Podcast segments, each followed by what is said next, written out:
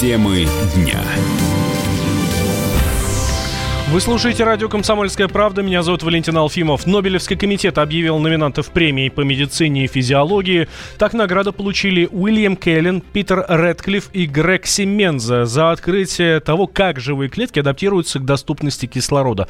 О том, какой вклад в развитие медицины сделали новые лауреаты Нобеля, расскажет научный обозреватель «Комсомольской правды» Владимир Логовский они получили награду, по сути, за объяснение механизма того, что бывает, если перекрыть кислород. Но, выражаясь научным языком, они объяснили, как организм и конкретно живые клетки нашего организма ощущают то, что изменился уровень доступного им кислорода и приспосабливаются к этому. Механизм там довольно сложный, но в процессе вот этих исследований выяснилось главное, что под этот механизм он действует во всем человеческом организме. Не какой-то орган что-то там вырабатывает. Каждая клетка человеческого организма чувствует, что изменился уровень кислорода, доступного ей, и она реагирует на это. Проясненный механизм, как это делается. В организме появляются особые белки, которые связываются уже с ДНК и и благодаря этому вырабатывается гормон, специальный такой эритромпоэтин. Он добавляет красных кровяных телец в организм, потребление кислорода увеличивается, но и обратный процесс. Потом эти белки распадаются, и все приходит в норму. Практически смысл в том, что многие заболевания страшные, всякие онкология, анемия и прочее, они связаны вот с изменением уровня потребления кислорода клетками. И вот как-то воздействие на этот уровень можно попытаться как-то с этими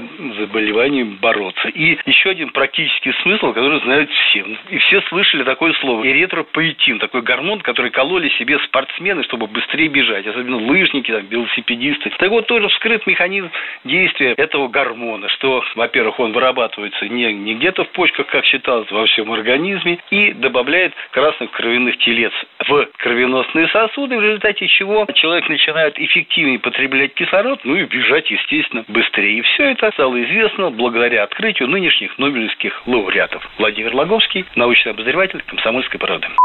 118-я Нобелевская неделя в Стокгольме проходит с 7 по 14 октября. На очереди награждение лауреатов в области физики. Торжественная церемония пройдет во вторник. Следом в среду станут известны имена химиков, которые тоже удостоились Нобеля. После объявят лауреатов по литературе за два года, потому что в прошлом году эта премия не вручалась.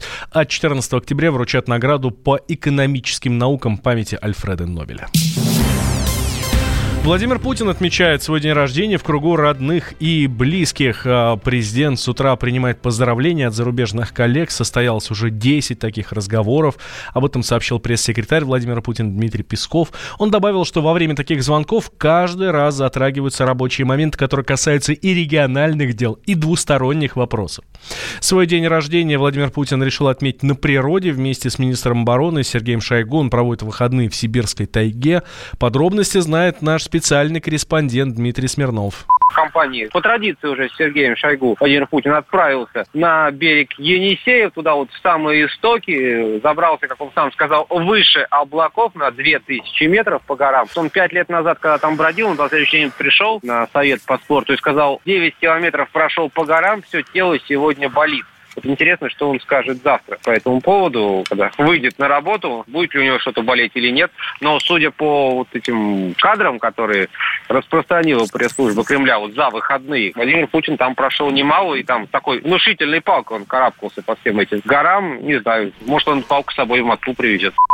Владимир Путин не уехал из сибирской тайги с пустыми руками. В качестве сувенира он увез с собой шишку из леса. А вот Сергей Шойгу сделал себе настоящий презент. На видео, опубликованном РИА Новости, видно, как министр обороны выкапывает куст брусники. Президент советует его забрать в Москву и посадить на даче. Да, серьезный парад.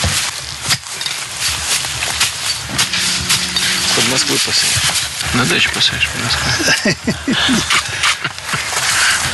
7 октября Владимиру Путину исполняется 67 лет. Глава государства не раз встречал день рождения в компании зарубежных коллег. Так, к президенту России прилетал экс-лидер Италии Сильвио Берлускони. Он подарил Путину вышитое покрывало, на котором изображено их рукопожатие.